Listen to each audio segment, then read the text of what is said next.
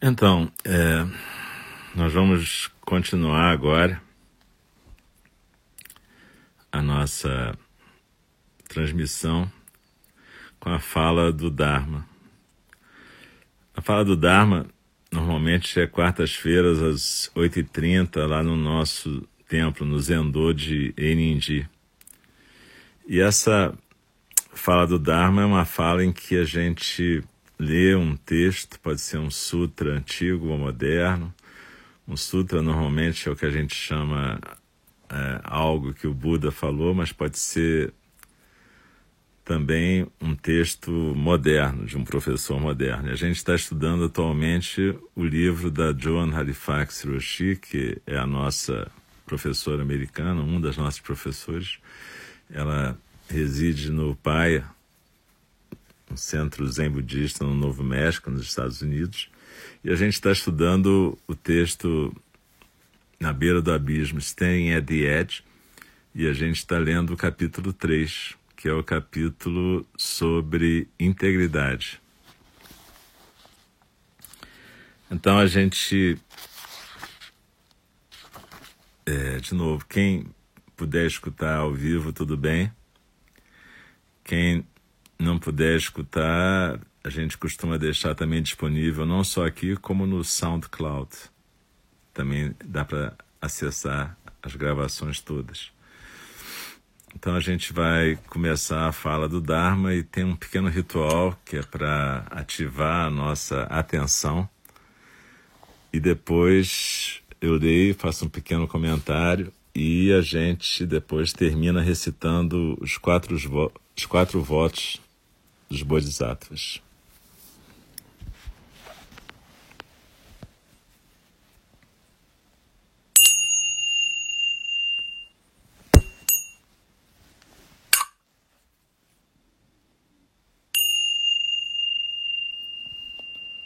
O Dharma, incomparavelmente profundo e precioso, é raramente encontrado, mesmo em milhões e milhões de eras. A nós é dado vê-lo, ouvi-lo, recebê-lo e guardá-lo. Oxalá possamos verdadeiramente compreender e praticar o significado das palavras do Tathagata.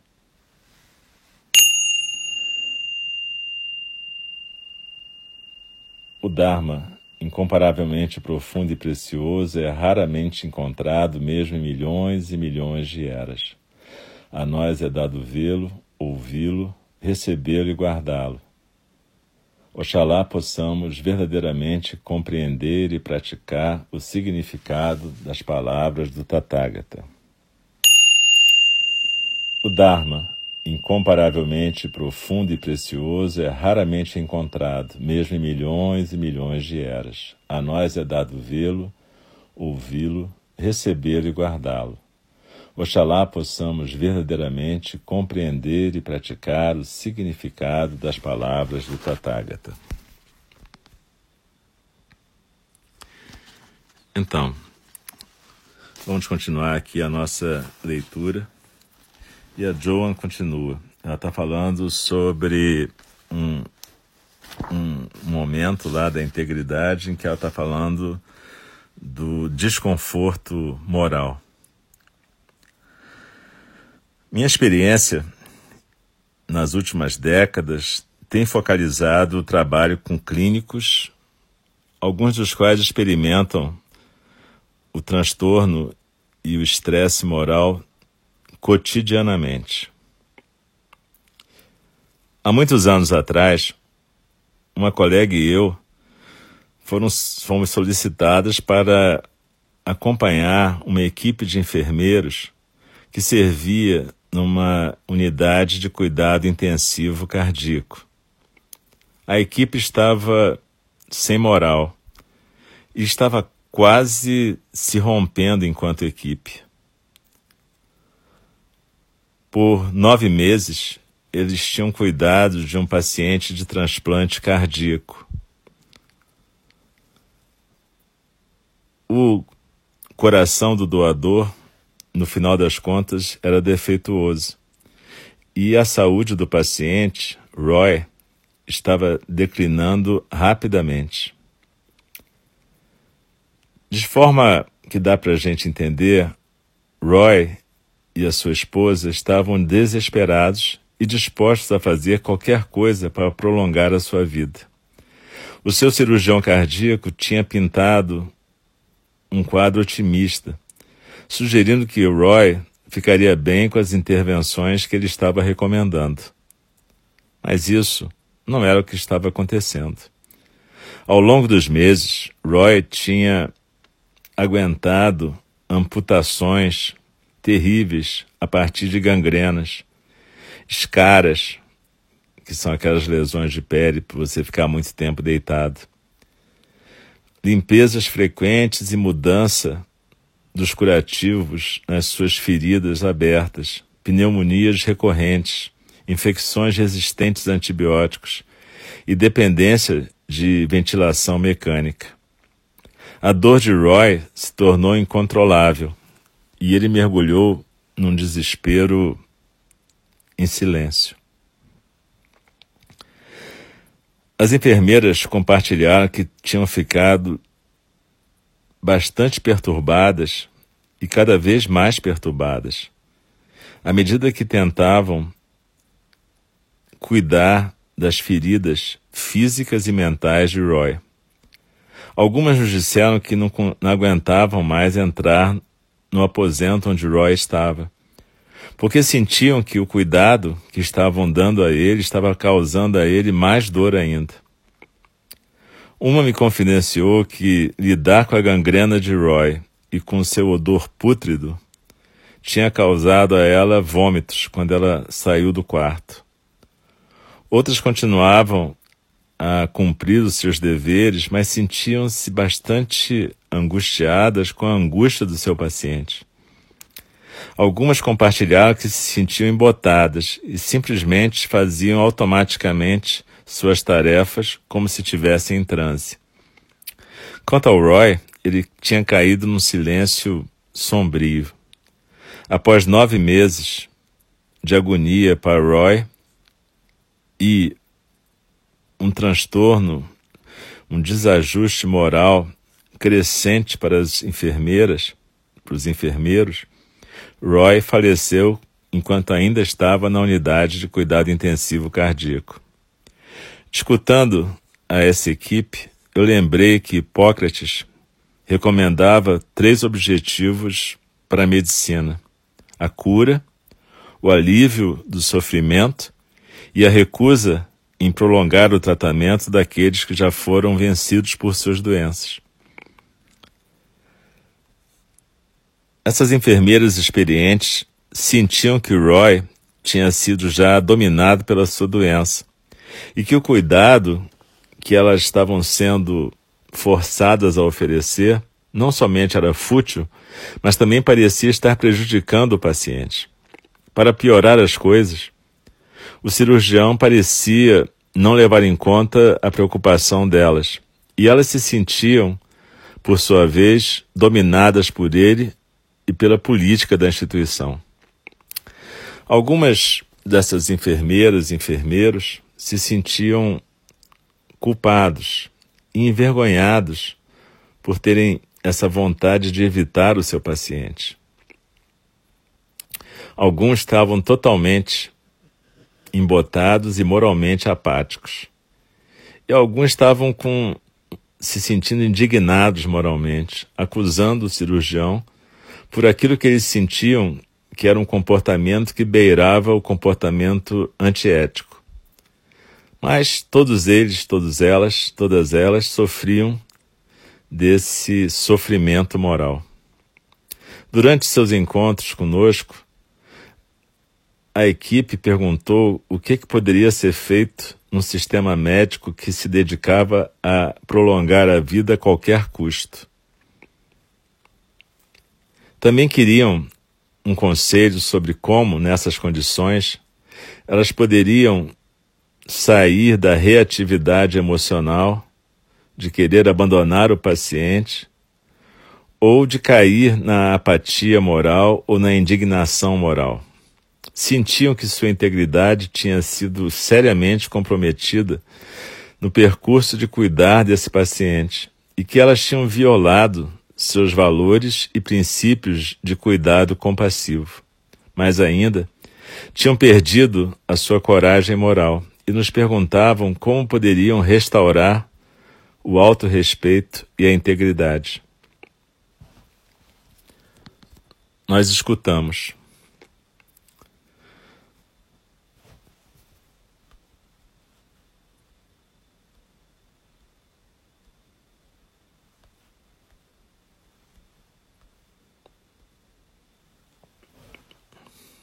Nós escutamos. Nós as apoiamos a escutarem umas às outras.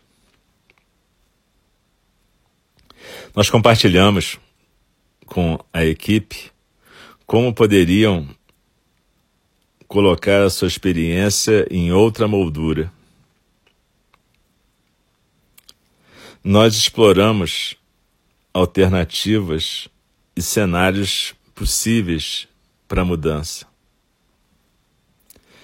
E então a gente sugeriu que elas explorassem o perdão, perdão de si mesmas, perdão do outro, de cada um da equipe e perdão do cirurgião e da própria instituição.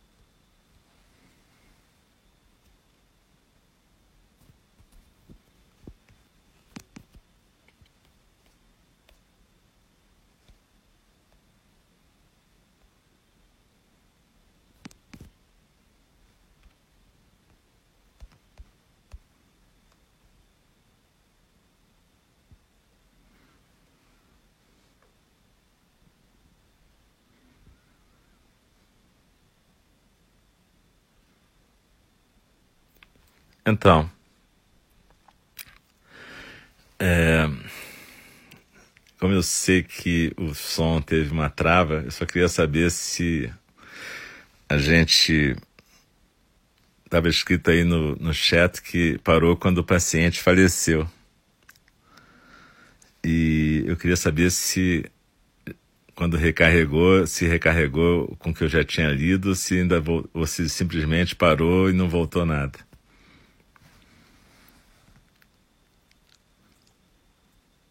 Então eu vou voltar para aquele ponto onde ele tinha falecido. Bom, é... então. então é curioso, porque tem gente que ouviu tudo, foi até o perdão. Então tá gravado. Eu, eu não vou poder, eu não vou poder repetir, porque senão na gravação vai ficar repetido, vai ficar chato para quem estiver ouvindo. Então se alguém perdeu esse pedaço, pelo jeito não foi por conta da internet daqui, mas foi por conta da internet da pessoa. Eu peço desculpa também, mas eu vou continuar então do ponto do perdão, onde as pessoas pararam. Então, é, ela estava dizendo que então eles tinham sugerido à equipe explorar o perdão, o perdão de si mesmo, o perdão de cada um da equipe o perdão do cirurgião e o perdão da instituição. A história não terminou com esse tipo de apoio que a gente ofereceu. Por um período de dois anos, minha colega continuou a trabalhar com essa equipe e apoiou essa equipe para cultivar a sua resiliência moral. A equipe explorou práticas de meditação para fortalecer a flexibilidade mental, para conseguir achar um chão e para conseguir descobrir o insight quando estivesse em situações de alta intensidade. A equipe também examinou os seus próprios valores pessoais e os princípios que guiavam a sua instituição. Eles viram que os seus próprios princípios nem sempre estavam alinhados com as expectativas institucionais. Também exploraram o conceito de um certo resíduo moral, um resíduo moral, um resíduo emocional doloroso que fica após ações que violam o seu próprio senso de integridade. Começaram a compreender que esse resíduo, essa cicatriz moral, é o que se espera acontecer depois da maior parte dos dilemas éticos e que aceitar esse resíduo, por assim dizer, essa cicatriz moral, faz parte do processo de construir a resiliência moral. Mas, para o staff, os staffs dessa equipe, esse processo não foi somente uma questão de regeneração ou cura da equipe de si mesmos. Aprender a ser resilientes moralmente levou-os a um tipo de empoderamento. Eles tomaram a iniciativa de modificar as políticas institucionais de forma que pacientes cardiológicos que estivessem num processo de declínio pudessem receber cuidados paliativos adequados. No momento em que escrevo esse livro, a maior parte da equipe continua a trabalhar junto nessa unidade de cuidado intensivo cardiológico. Então, a gente pode observar que o trabalho com as questões da integridade é um trabalho difícil. Não é simplesmente porque a gente tem valores e busca acompanhar esses valores que vai dar tudo certo. Provavelmente é o contrário. Muitas vezes, exatamente porque a gente tem valores e busca acompanhar os nossos valores, a gente vai entrar em situações de dilemas, dilemas morais, dilemas éticos. Aqui a Joe usou um exemplo de uma unidade de cuidados intensivos cardiológicos, mas isso vai acontecer em qualquer ponto da nossa vida. Aqui esse exemplo é muito duro, porque ele fala muito desse sofrimento, um sofrimento de nove meses, até essa pessoa poder realmente descansar. E a falta de uma política de cuidados paliativos naquela instituição. Isso acontece em várias instituições e talvez nesse momento que a gente está passando seja importantíssimo a gente poder, cada equipe de saúde, entender quais são os seus valores, qual é a política institucional e como que a gente pode transformar as nossas instituições, os nossos sistemas de saúde para que eles possam não fazer a gente sofrer mais do que o necessário. É claro que o trabalho clínico é um trabalho duro, mas não precisa ser piorado pelo sofrimento moral. Mas, de novo, a questão da integridade, ela vai estar solicitando a gente a cada momento. A cada momento da nossa vida, a gente vai ser solicitado para tomar decisões que vão afetar o futuro de cada um de nós e das pessoas que estão em volta da gente. E é importante, por isso, a gente ter uma noção clara dos nossos valores e dos nossos limites. Até onde a gente pode ir, até onde que, se a gente ultrapassar esse limite, que tipo de sequela, que tipo de cicatriz emocional que a gente vai ter.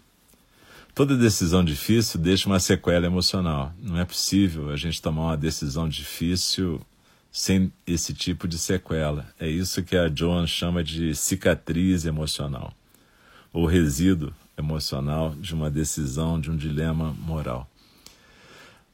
A minha primeira analista sempre dizia: você não pode comer o bolo e querer depois ter o bolo inteiro. Então é isso. Sempre vai ter uma perda, algum luto quando você toma uma decisão difícil, quando você toma uma decisão moralmente difícil.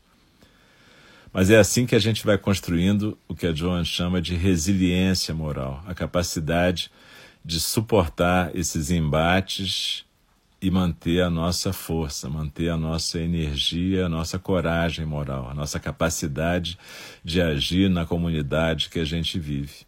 Nesse momento que a gente está vivendo, principalmente, é importante a gente ter essa força, essa resiliência. A gente não se deixar abater pelo pânico, pelo medo. A gente tem que acolher essas coisas todas. Quando a gente medita, o que a gente faz é aprender a acolher cada momento e tudo que esse momento traz. Não adianta a gente negar o nosso medo, a maior parte de nós está com medo, até porque a gente não sabe o que, que vai acontecer nessa situação. Mas acolher o medo quer dizer, ao mesmo tempo, aprender a lidar com ele. Como dizia o meu amigo lá nas montanhas do Himalaia, o Norbu Lama, a gente tem que ficar amigo do medo. E ficar amigo do medo significa conhecer o nosso medo e ver o que, é que a gente pode fazer para lidar com esse medo. Não tem uma solução fácil, do mesmo jeito que a Joan estava dizendo ali, não existe uma solução fácil. Mas essa solução passa sempre por uma questão de perdão. A gente tem que perdoar a nós mesmos pelos nossos limites, pelo aquilo que a gente acha que pode ser a nossa incompetência, pelos nossos momentos de desespero, pelos nossos momentos de desânimo. Então a gente tem que ser capaz de se perdoar e a gente tem que ser capaz de perdoar os outros também. Nesse momento que a gente está tão super conectado, apesar da internet né, falhar às vezes, mas a gente está super conectado, a gente está recebendo milhares de mensagens no dia inteiro, milhões de vídeos, etc, etc.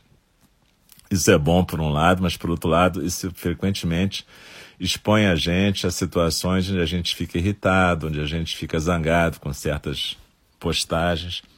Mas é aqui que a gente tem que ter compaixão e capacidade de perdão. Para a gente perdoar os outros também, do mesmo jeito que a gente se perdoa, porque está todo mundo vivendo essa pressão, tanto do medo, que é o medo concreto do real, o medo de alguma coisa que a gente não sabe bem como enfrentar, junto com as angústias, que é o medo daquelas coisas que vêm de dentro que a gente nem conhece direito. Então, todos nós estamos sobrecarregados de medos e angústias, e a gente tem que aprender a aceitar isso, deixar isso fluir, não ficar brigando com isso, mas também ter compaixão com a gente, ter compaixão com o outro. Então, a gente tem que ter paciência, compaixão e tolerância. Claro, colocando os nossos limites, mas sabendo que está todo mundo meio bolado e meio sem saber direito como lidar com uma situação até então inimaginável. Eu diria que a gente tem que aproveitar esse tempo para aprender a colocar realmente a meditação e a prática no nosso dia a dia. Essa é uma chance única. Aprender a lidar com o nosso dia a dia utilizando aquilo que a gente já aprendeu nos nossos retiros, que a gente organiza uma disciplina e uma escala uma escala de tempo e, e de vida para a gente poder seguir uma rotina que permita que a gente não fique o, todos os dias tendo que gastar tempo decidindo o que vai fazer. Então, o importante é a gente poder aproveitar o que a gente já treinou, a nossa capacidade de fazer retiros, desenhar rotinas, poder ver quem são os mais vulneráveis na nossa comunidade, como é que a gente pode auxiliar essas pessoas também, de perto ou de longe. Enfim, a gente tem que aprender a valorizar o nosso tempo. O nosso tempo, talvez a gente não tenha percebido, o nosso tempo é a nossa vida. E a gente está tendo uma oportunidade que é disciplinar o nosso próprio tempo. Muitas pessoas que não vivem na bolha da classe média ou das classes altas nunca tiveram possibilidade de desfrutar o seu tempo. E agora, talvez elas tenham um pouco mais de tempo. E tem a internet com mil coisas loucas, mas mil coisas bacanas também. Então, essas pessoas muitas vezes vão poder descobrir coisas que até então não tinham tido tempo de descobrir. Então, esse tempo de confinamento, isolamento social, não necessariamente é um tempo de desespero, mas pode ser um tempo muito bem de descoberta e de aprendizado. É isso que a gente tem que fazer na vida da gente e ajudar quem está em volta da gente a fazer também. Ajudar da maneira que a gente puder. Mas sempre com tolerância, paciência, percepção de que a gente está desenvolvendo uma resiliência também, uma capacidade de lidar com desafios. Na verdade, a meditação, essa possibilidade de estar aqui agora, é sempre oferecida com essa ideia de que a gente tem que viver plenamente porque a gente nunca sabe o que vai ser o próximo momento. Enfim, a gente está descobrindo isso na prática, a cada momento agora. Então, que a gente possa, essa semana, praticar o, perdão, o perdão de si mesmo, o perdão de quem está em volta da gente, o perdão de toda essa construção social maluca que a gente tem feito junto, e que a gente possa começar a ter a coragem moral de propor coisas, propor coisas no nosso pequeno ambiente, num ambiente um pouco maior, que a gente possa se propor a fazer e efetivamente fazer. E que a gente possa descobrir como usar o nosso tempo e não ficar só desesperado porque tem tempo demais agora. Vamos então recitar os votos dos Bodhisattvas juntos. E eu espero que a gente tenha podido estar junto a maior parte do tempo. E de novo, desculpa pela confusão da internet.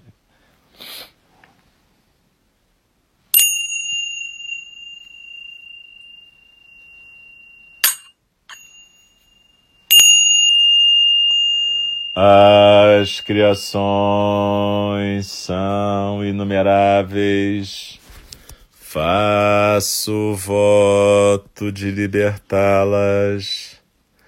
As ilusões são inexauríveis.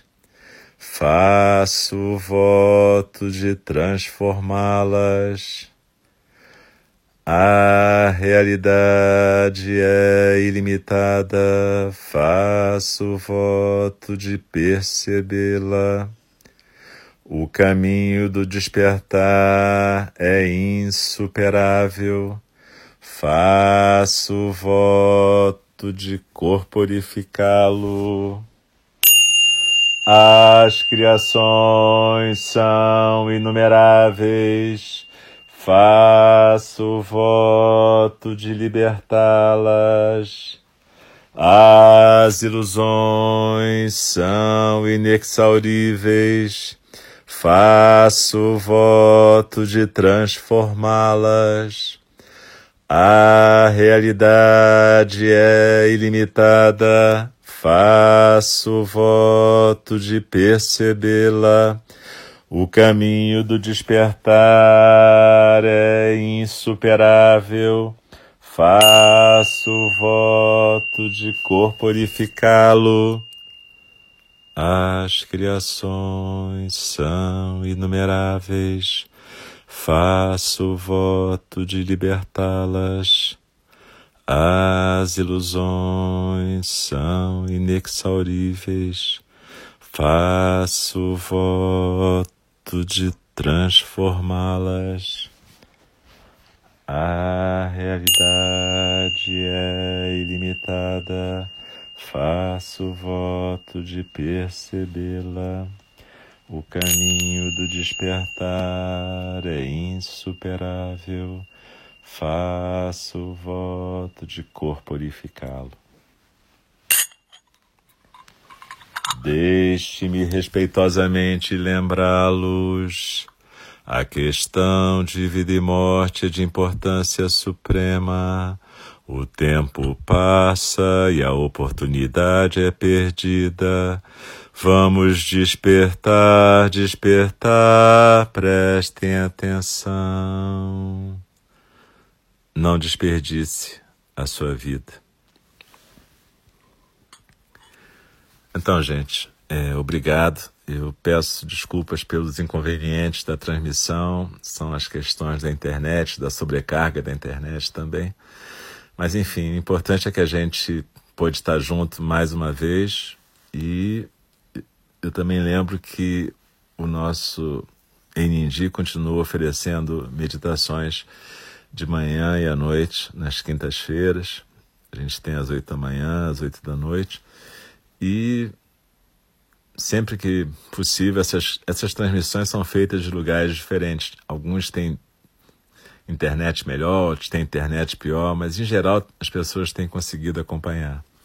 Então eu agradeço a presença e espero estar junto com vocês de novo. Tá bom? Um beijo e tamo junto, né? Grande abraço. Beijo.